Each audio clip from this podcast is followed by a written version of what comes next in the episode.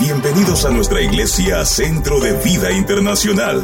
Somos una familia apasionada por Dios. Creemos en la búsqueda de nuestro llamado, en la familia y en la construcción de amistades saludables. Somos una iglesia que promueve una fe genuina, lejos de las apariencias religiosas. Somos una comunidad de fe que tiene el compromiso de demostrar el amor de Dios en todas las facetas de la vida. Amamos a Dios amando a la gente. Recibe esta palabra de esperanza. La semana pasada iniciamos un mensaje titulado Del palacio al olvido, del olvido al palacio. Del palacio al olvido, del olvido al palacio. Y no queremos hacer, y no hemos querido hacer otra cosa que establecer un contraste entre la vida de Saúl y la vida de David. Establecer un contraste de, en el caso de Saúl, mediante su vida, sabemos con exactitud qué hacer si queremos llevar nuestro potencial al fracaso, si queremos conducir nuestro llamado, nuestra esperanza al desecho. A través de su vida podemos comprender muy bien qué hacer para que los planes que Dios tiene con nosotros o el deseo que Dios tiene para nuestra vida eh, fracase eh, por otro lado, podemos ver en David todo lo contrario, que se siente vivir en el desecho, que se siente vivir en el olvido y que alguien se acuerde de ti y te posicione en un lugar de autoridad. Pero no solamente te posicione, te dé garantía de establecimiento. Podemos hoy establecer el contraste entre una vida que se acostumbró y que luchó para sí misma versus una vida que luchó para amar al Señor y que todo lo que hizo lo quiso hacer en obediencia. A través de la vida de Saúl podemos nosotros entender qué pasos dar para que nuestro llamado viva una transición a descender. Y hoy vamos entonces a basar nuestro mensaje en la vida de David.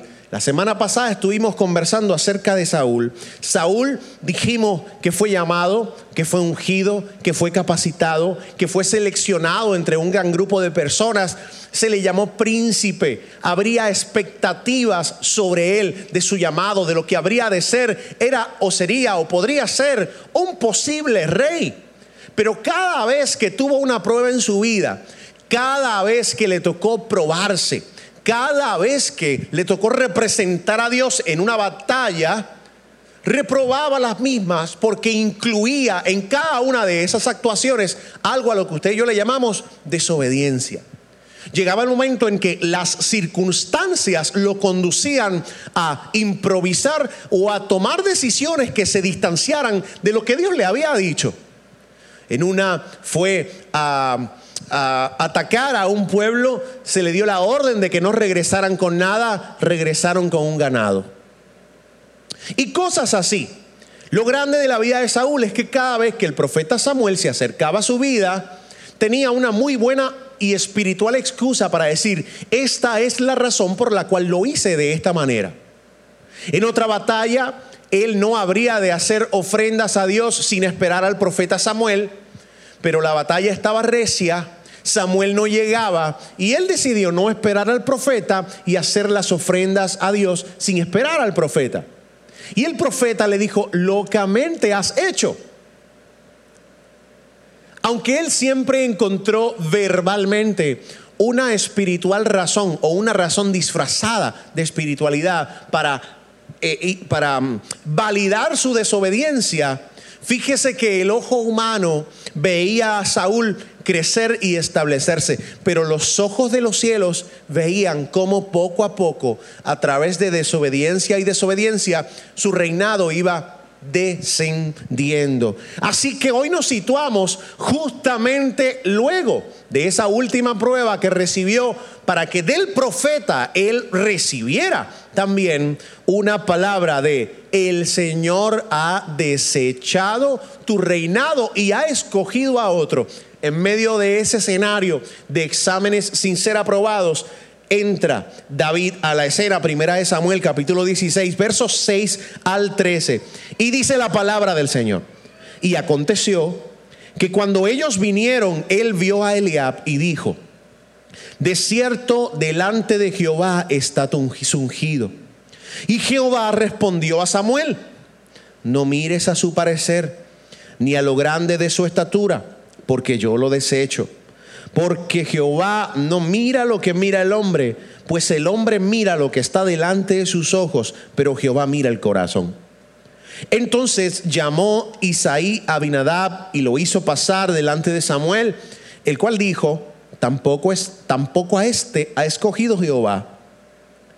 Hizo luego pasar Isaí a Samá y él le dijo, tampoco a este ha elegido Jehová. E hizo pasar Isaí siete hijos suyos delante de Samuel. Pero Samuel dijo a Isaí, Jehová no ha elegido a estos. Entonces dijo Samuel a Isaí, ¿son estos todos tus hijos? ¿Son estos todos tus hijos? Y él respondió, queda aún el menor que apacienta las ovejas. Y dijo Samuel a Isaí, envía por él, porque no nos sentaremos a la mesa hasta que él venga aquí. Envió pues por él y le hizo entrar, y era rubio, hermoso, hermoso de ojos y de buen parecer.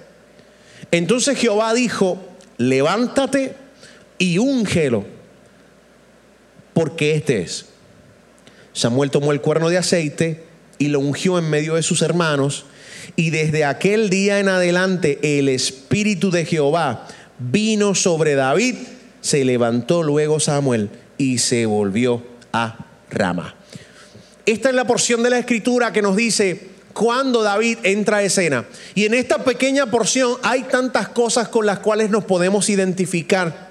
Lo primero que hoy quiero decirte es que lo que llama mi atención es que el Espíritu de Dios, que el Señor mismo fue a buscar a David en un contexto que nos habla de olvido, de desecho, en un contexto que nos habla de desprecio. La primera figura que nos brinda la palabra de Dios cuando nos habla de la familia de David es que todos los demás muchachos eran primeros y él era el último. Lo primero que nos dice este escenario acerca de la crianza de David es que la perspectiva paternal respecto a David no era muy buena o quizás no era muy positiva. Tradicionalmente las labores pastoriles se le asignaban a esos hijos de las cuales ellos creían que no tendrían mucho potencial en la vida. Las tareas pastoriles en aquellos tiempos se le asignaban a ese hijo que era como la última opción. Así que lo primero que vemos en la vida de David es que se desarrolló en un contexto donde sus padres le explicaron lo que es el favoritismo, donde sus padres le explicaron, primero están tus hermanos y después tú. Y fíjense todo lo que ocurrió en ese momento. Fíjense todos los detalles de esta historia. Fíjense que cuando Isaí es intervenido por el profeta, Isaí comienza a presentarle las mejores alternativas. El profeta le dice, óyeme, ninguno de estos es. Y el individuo por sí mismo no le dice que todavía queda uno. No se lo dijo. El profeta tuvo que preguntarle, ¿estos no son? El profeta tuvo que decirle, ¿se acabaron aquí tus hijos? Le dice, no, no, queda uno. Está atendiendo las ovejas. Ah, ok. El individuo tampoco lo manda a llamar. tiene que el profeta decirle, hasta que él no venga, no nos sentamos a comer. E, en esos pequeños detalles, muchos de ustedes pueden identificarse. Personas que han crecido en lugares de desventaja. Personas, hijos e hijas que han crecido sintiéndose como los despreciados de la familia hay personas que hoy se sienten de la misma forma en otros escenarios, en foros laborales, en foros de amistades. Pero esta historia nos demuestra que cuando Dios tiene un plan con la vida de un hijo, no hay oposición que pueda detenerlo. Y yo quiero decirte de todo corazón en esta hora que no tengas en poco el proceso en el que te encuentras. no tengas en poco el proceso en el que creciste, las circunstancias que te rodearon en el ayer, no las tengas en poco. Porque la verdad de la vida es que la tarea pastoral o pastoril de David era la escuela que él necesitaba para llevar a cabo los planes que Dios tenía con su vida. ¿Alguien podrá decir amén a eso? Yo quiero decirte en esta hora que cada uno de los sufrimientos que tú enfrentas en tu vida, no los tomes por poco, ni tampoco te victimices, porque Dios puede usar algo tan adverso para bendición de tu vida.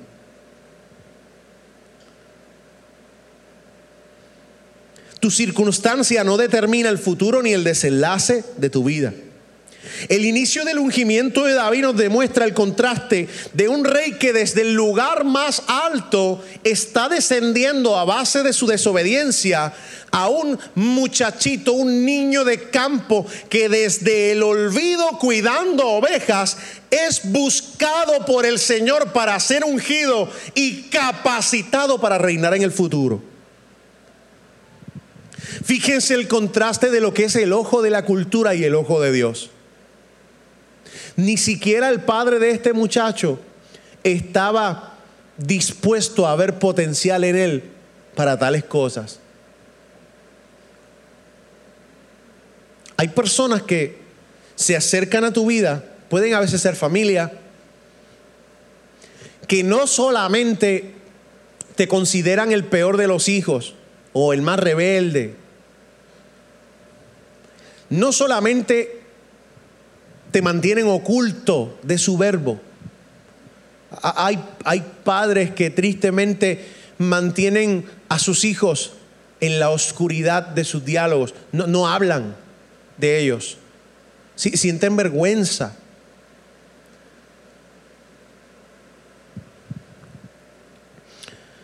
Y algo que me llama la atención de este pasaje bíblico es que David probablemente no disfrutaba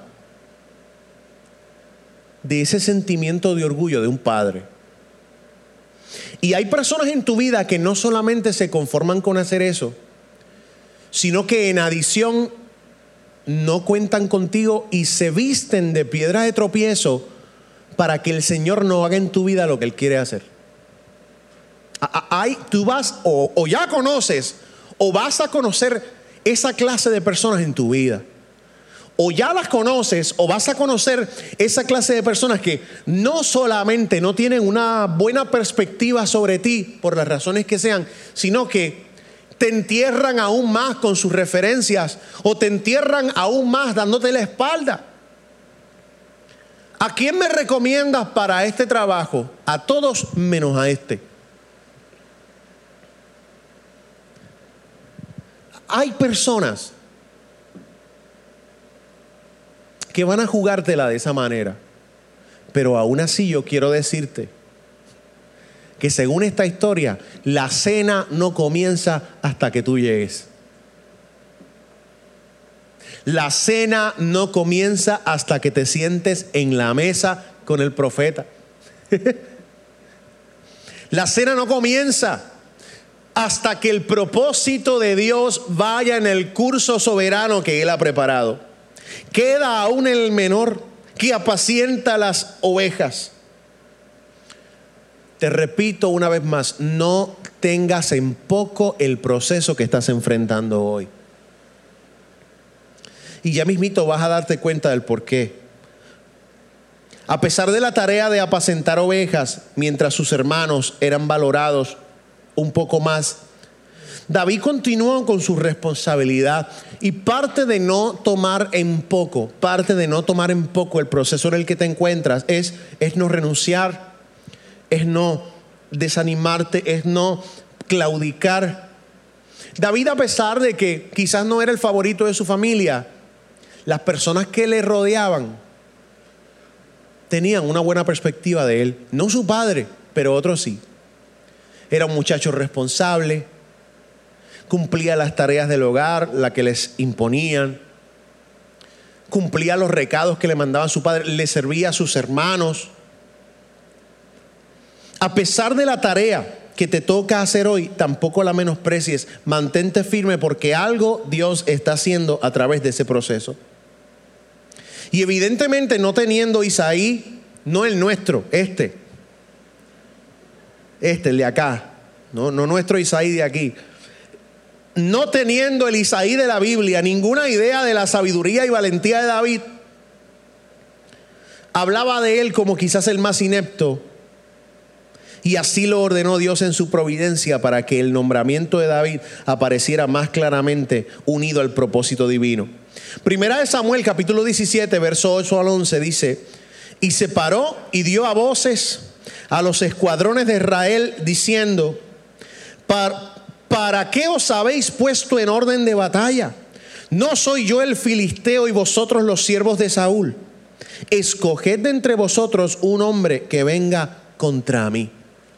La primera imagen que nos brinda la palabra acerca de David es un David que vive en el olvido, que vive en el desecho, a quien Dios lo va a buscar allí en sus tareas pastoriles y frente a toda la audiencia que le despreciaba, lo unge y lo capacita. Frente a todos sus hermanos, frente a sus padres, les dicen, eres tú el escogido.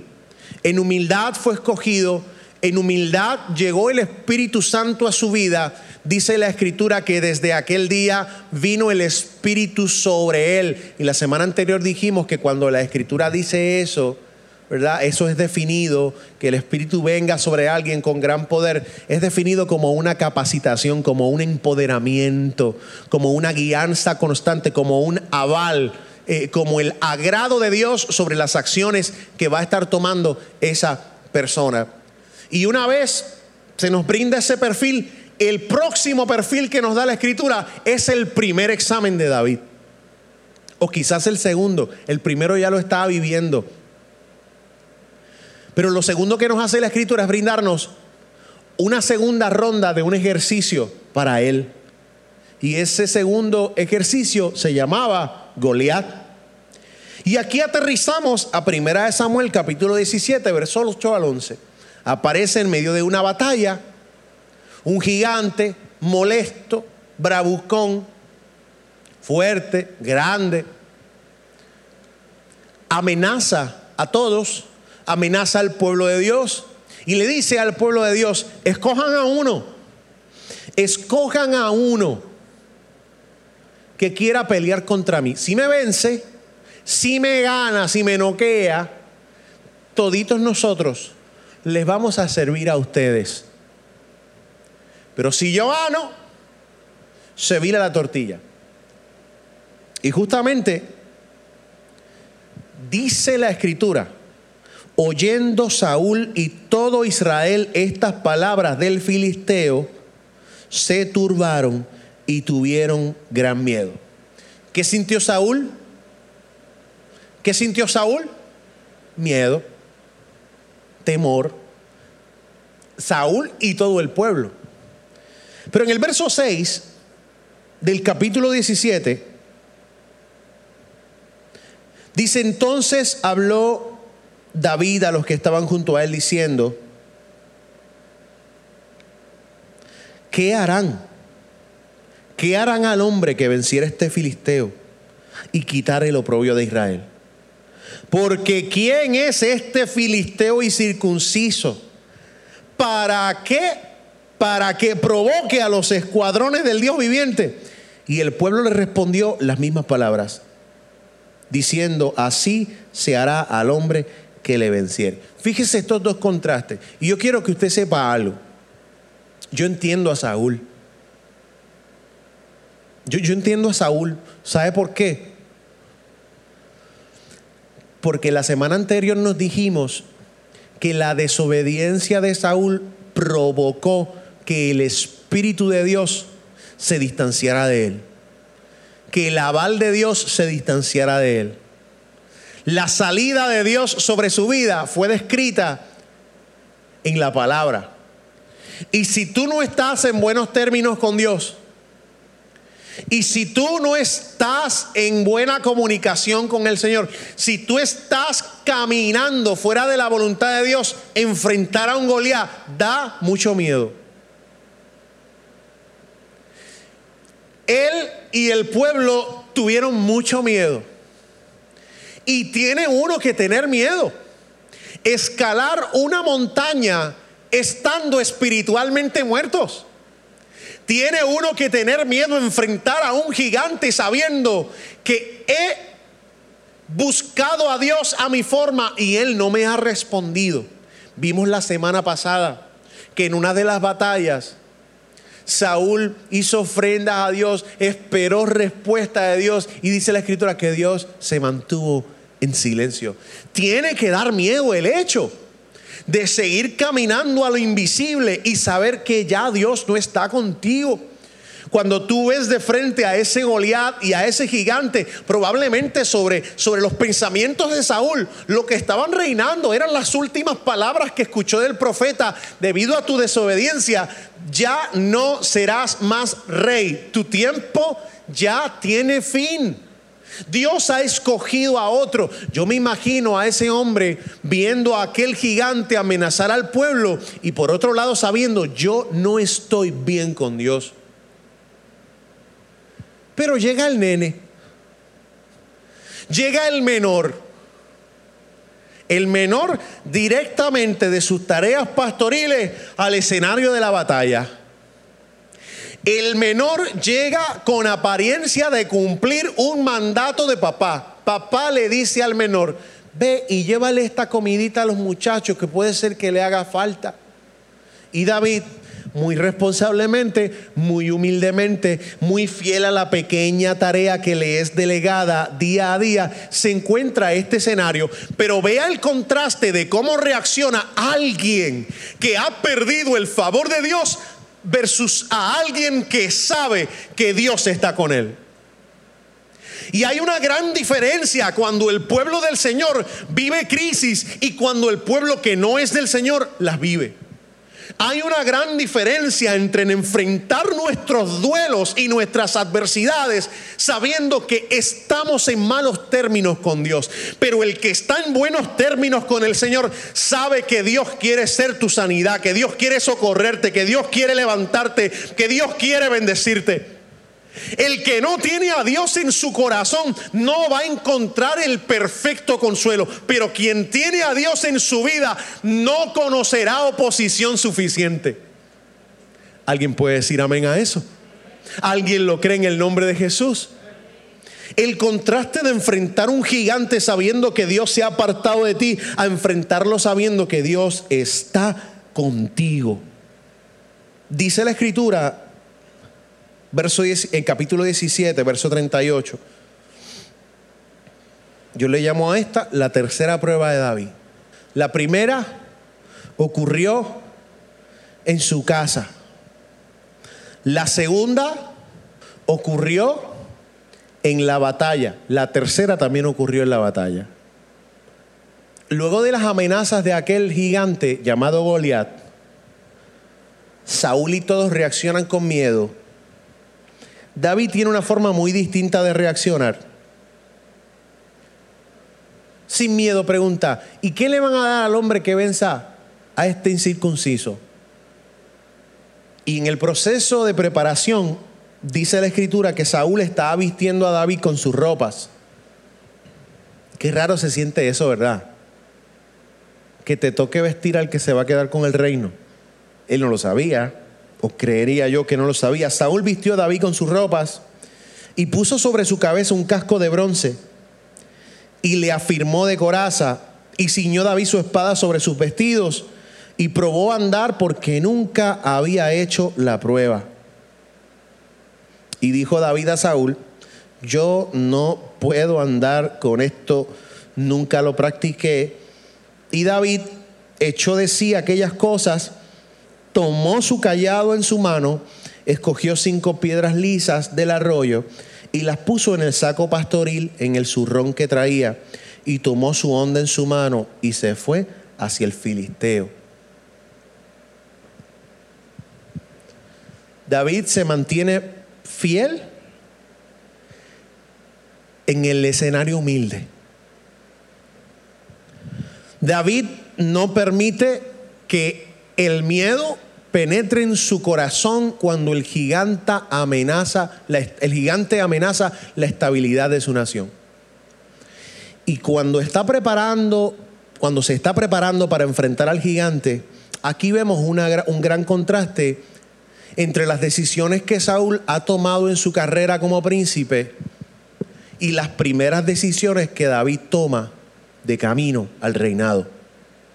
Vemos inmediatamente el contraste de un Saúl que consideró demasiado el consejo de sus circunstancias y David, no teniendo experiencia, ni habiendo practicado, ni habiendo aprendido a enfrentar ese gigante como el pueblo dice que lo debo enfrentar o como el príncipe me dice que lo debo enfrentar, David dice, yo no lo voy a enfrentar de ninguna de esas maneras. Ni voy a cargar el escudo, ni voy a cargar esto, ni me voy a poner tus zapatos, ni me voy a poner tu ropa. Yo voy a enfrentar a ese gigante como el Señor me enseñó a mí a enfrentar a los leones. Yo, voy a enfrentar a ese gigante como el Señor me enseñó a mí a enfrentar a los, a los osos que querían robar las ovejas de mi padre. Eh, yo voy a enfrentar esta circunstancia como el Señor me ha enseñado a mí que las debo enfrentar. No lo voy a hacer ni a tu manera, ni lo voy a hacer a la manera del pueblo. Lo voy a hacer a la manera de Dios. Y es probable que todo el pueblo se llenara de una gran ansiedad cuando hayan visto a David acercarse a aquel individuo gigante con una ondita y con unas piedras que cabían en una especie de compartimiento de su vestidura. Sospecho que no eran peñones y muchos se estarán preguntando, ¿cómo es que este muchacho va a enfrentar a este gigante de esa manera? Y es precisamente lo que el padre de Isaí, le digo, el padre de David, Isaí se preguntaba cuando el profeta esperaba por David, ¿cómo es posible que este muchacho sea el indicado? David se despoja de la metodología de aquella tradición o de lo que el pueblo pensaba que era correcto y dice, no, yo voy a enfrentar a este individuo como el Señor me ha enseñado en lo privado. Hay personas que le tienen horror a la soledad. Hay personas que le tienen horror al anonimato. Hay personas que le tienen horror, que se sienten pobres, decaídas, cuando la asignación que les dan es una asignación casi secreta. Imagínense cómo me sentiría yo si de una de las mejores cosas que el Señor me ha dado es la composición. Es una tarea secreta, nadie va a saber. Hay tareas en el reino que son así secretas que no gozan, no, no, disfrutan de, un, de una plataforma que te exhiba. Esa fue la primera escuela de David. No menosprecies esa circunstancia, porque lo que David va a utilizar para acabar con aquel gigante fue lo que en secreto ocurrió en su vida. Fue lo que en soledad el Señor administró a su corazón. Fíjense en la autoridad con la que David le habla a aquel gigante. Él tomó su callado en su mano, escogió cinco piedras, las guardó, tomó su onda en su mano y se fue hacia el, hacia el filisteo. Y el filisteo cuando lo ve le dice, soy yo un perro para que vengas a mí con palos. Y maldijo a David por sus dioses. Dijo luego el filisteo a David, ven a mí y daré tu carne a las aves del cielo y a las bestias del campo. Entonces, el nene dijo, Usted, se sabe ese corito. ¿Se lo sabe o no se lo sabe? Tú vienes contra mí. Vamos a hacerlo de nuevo. Tú vienes contra mí y yo vengo contra ti.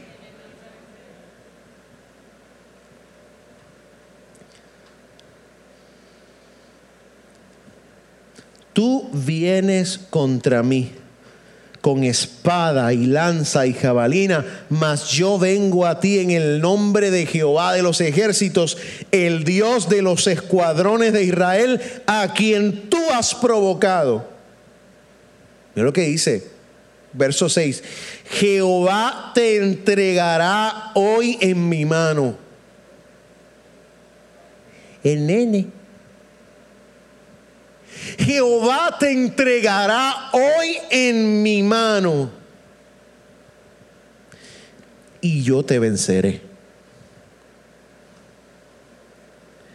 Y te cortaré la cabeza. En nene. Y te cortaré la cabeza.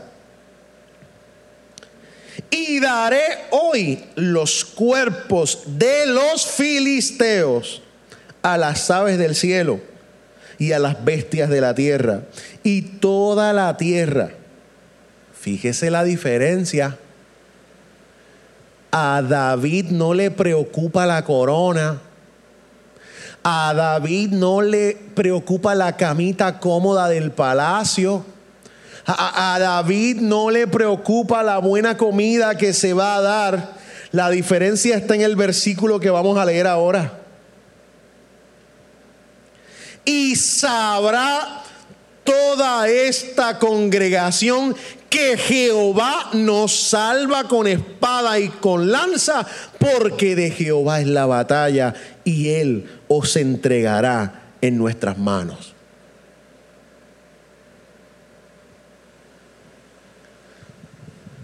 Saúl hace todo lo posible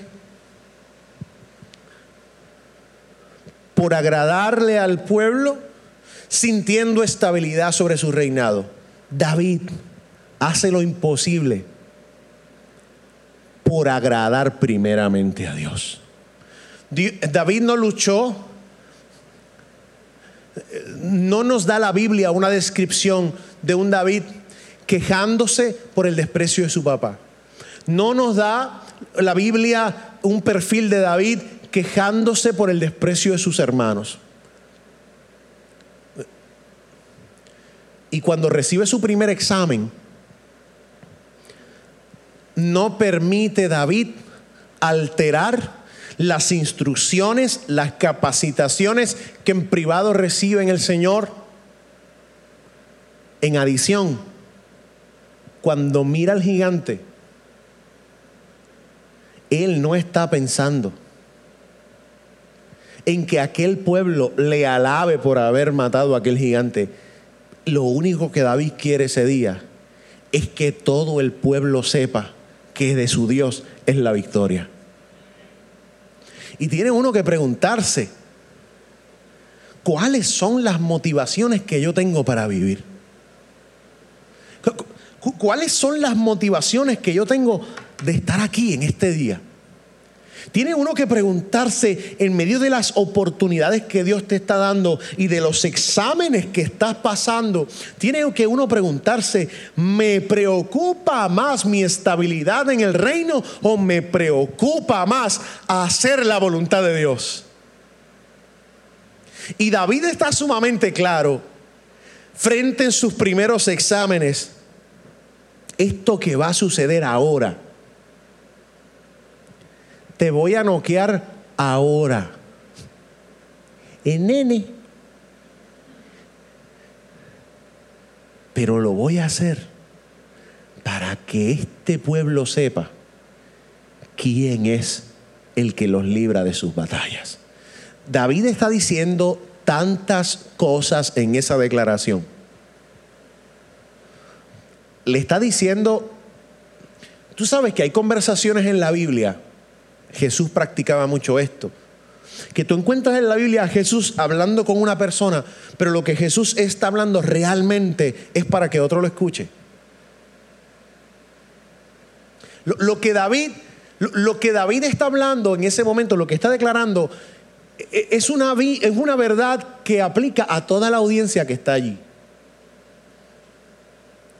Le está diciendo a los incircuncisos, el Dios verdadero es nuestro Rey de Reyes y Señor de Señores. Le está diciendo al pueblo, el miedo ese que tienes te ha pasado por renunciar a la relación que tenías con Dios antes. Quisiste que te pusieran un rey y Dios por medio del profeta te advirtió cuáles eran las consecuencias. Dios quiere cuidarte y te ama. Le pediste un rey. Y debido a este cambio, de esa teocracia a esa monarquía, ahora los reyes van a extraer de tus ganancias, ahora los reyes van a trabajar para sí mismos. Antes gozabas de un rey en la cual cada decisión que tomaba era una manifestación verdadera de su amor para ti.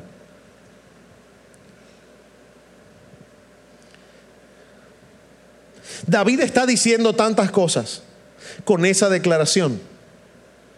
Y Él os entregará en nuestras manos.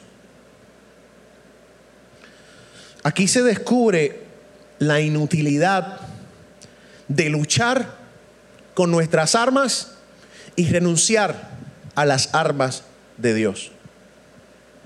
Mi querido y mi querida,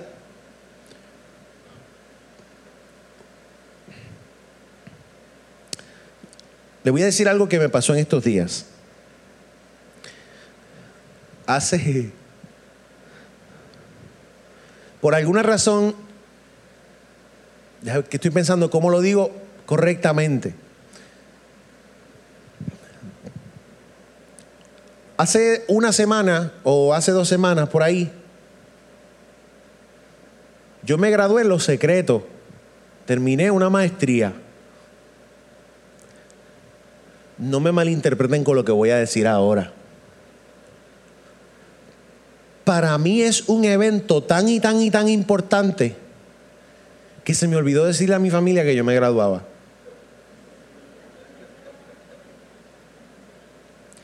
No me malinterprete. Yo sé que eso es un evento importante, lo es. Pero a mí se me olvidó invitar a todos. Mi familia estaba enojada conmigo porque no le avisé. ¿Sabe cómo se enteró mi familia? Porque mi tío tiene un conocido que se graduó también. Y el conocido le enseñó un programa de la graduación y él vio mi nombre. Y dijo, ah, mi sobrino se graduó. Y me llama, desgraciado, ¿Por qué no nos avisaste? El mismo día de la graduación, Carol y yo estábamos bromeando. Yo no sé si Carol está aquí. Porque Carol ese día también se graduó. Y yo le dije a Carol en broma, Carol, yo vine solo, pero es que fue que se me olvidó invitar a los míos. Fui y me gradué. Me fui para casa le enseñé el, el, certificado, es, o sea, ¿cómo se llama? El, el título. Estoy muy agradecido por el seminario. Fue una experiencia preciosa. ¿Sabes lo que hice con el título? Lo guardé en el gavetero. No encuentro dónde colgarlo en casa.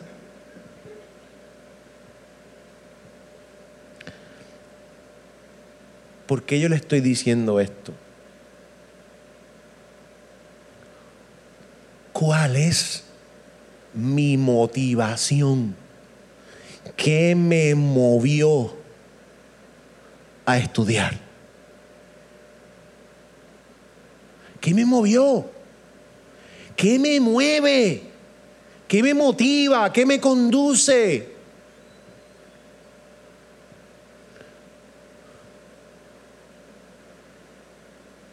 Solo amar a Dios más.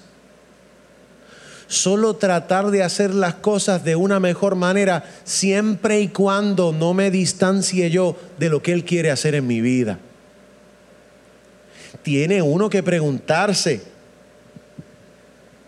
¿con cuáles batallas, debo decir, con cuáles armas vamos a enfrentar lo que estamos viviendo?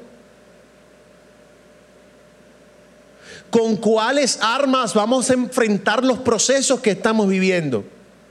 ¿Con las mías? ¿Con, las que el mundo nos enseña? ¿O con aquellas que en lo secreto, que en lo íntimo, que en la relación del Señor te nutren, te guían y te empoderan?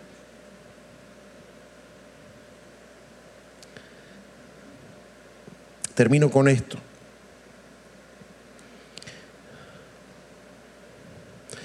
En estos días hablaba con un amigo, con uno de mis pastores,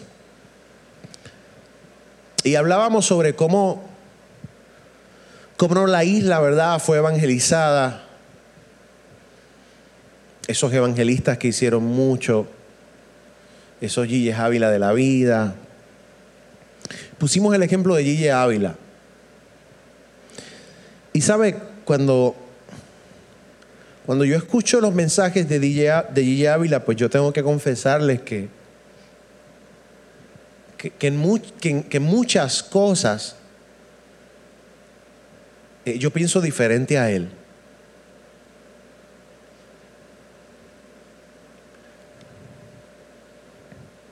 Lo brutal de este asunto es que aunque yo pueda reconocer que en algunos fragmentos de su mensaje yo difiero, de ninguna manera yo puedo decir que él no era un hombre de Dios.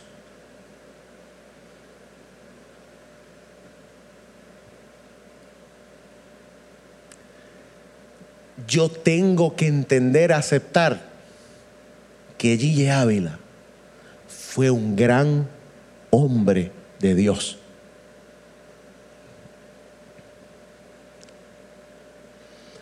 Y si algún testimonio puedo recordar de Gille Ávila, Dios le entregó a Gille Ávila unas llaves increíbles. Lo que Dios hizo en su vida recorrió el mundo entero, literal.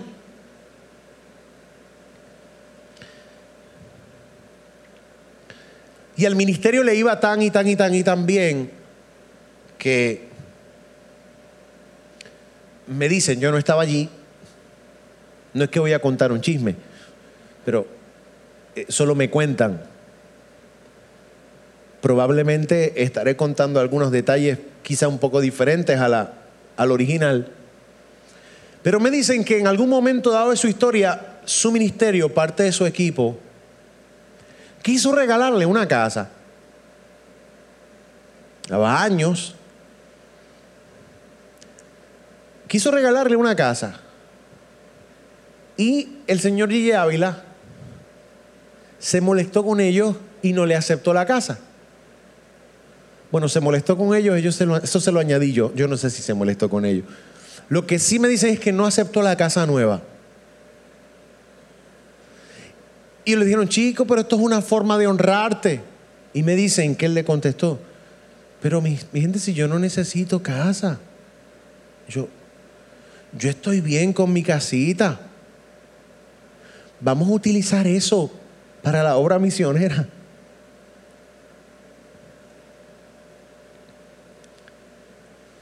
¿Cuál es nuestra motivación de servirle a Dios?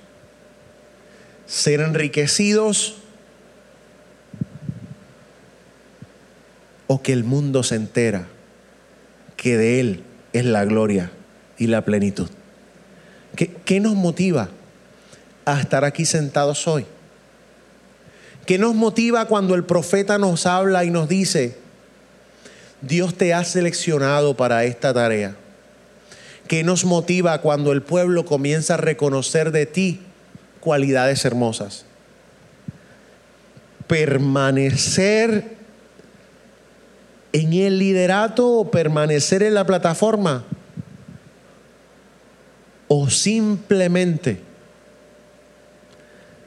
que la gente sepa que de Él es el poder y la gloria. Alguien puede decir amén conmigo. Alguien puede decir amén conmigo. Quiero invitarte que te pongas sobre tus pies.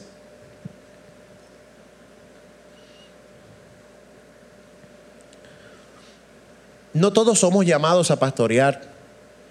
No todos somos llamados a ejercer estas labores tradicionalmente conocidas.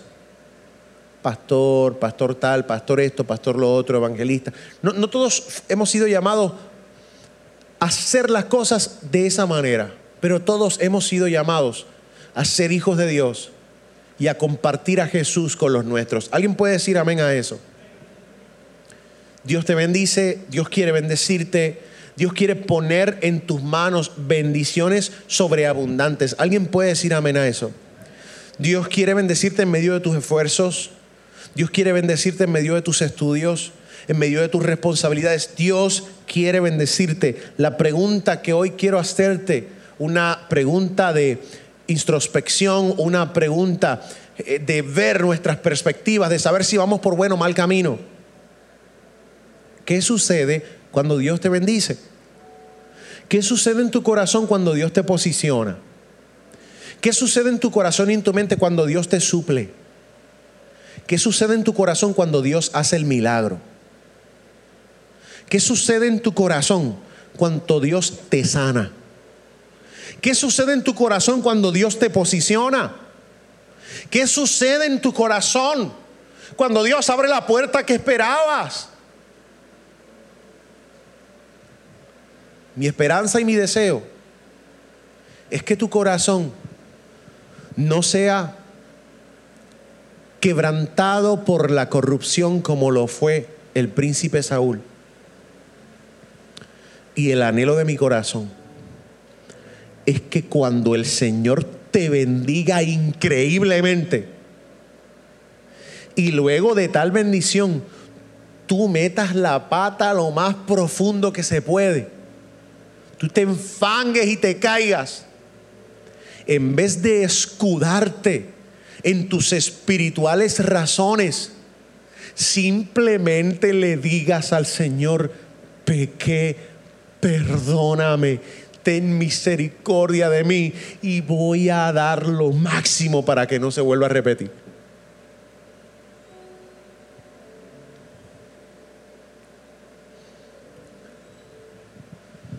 Mientras tu corazón contenga esa naturaleza, las oportunidades de Dios van a seguir derramándose sobre tu vida. ¿Alguien puede decir amén a eso? ¿Alguien puede decir amén a eso? Cierre sus ojos conmigo. ¿Qué le parece si usted levanta sus manitas aquí conmigo y hace esta oración junto a mí? Padre, que mucha misericordia has tenido conmigo. Cuánto me has amado. Cuánto me has bendecido. Hoy levantamos nuestras manos en señal de alabanza y de gratitud, porque nada de lo que tenemos es nuestro. Nada, absolutamente nada. Nada de lo que yo tengo es mío, absolutamente nada. Mi familia es tuya. Tú pagaste por ellos en la cruz. Mis autos no son míos. Mi casa tampoco es mía mi dinero es tuyo. Mi vida es tuya. Padre, no permitas que pierda yo la verdadera expectativa de vivir, la santidad y la gratitud de ser hacedores de ti y de tu palabra. No permitas que ni posiciones, ni rangos, ni títulos, ni escenarios corrompan mi corazón. Ayúdame. Ayúdame cada día. Y no me permitas pasar más allá de tu vista, aunque sé que eso es imposible. Pero no me permitas nunca, mi Señor, dar un solo paso más en el borde de tu desaprobación no me permitas nunca, mi Señor, dar un paso más en la frontera, donde tu mano ya no iría conmigo, donde tu presencia ya no estaría aquí. Agradecemos que hayas compartido estos hermosos momentos junto a nosotros. Nuestra iglesia está ubicada en la urbanización industrial, Reparto Cartagena, en Bairoa, Caguas. Si deseas más información, unirte a uno de nuestros grupos pequeños, oración o bendecir a nuestra comunidad con un donativo u ofrenda, accede ahora mismo a www.centrodevida.cc www.centrodevida.cc Bendiciones.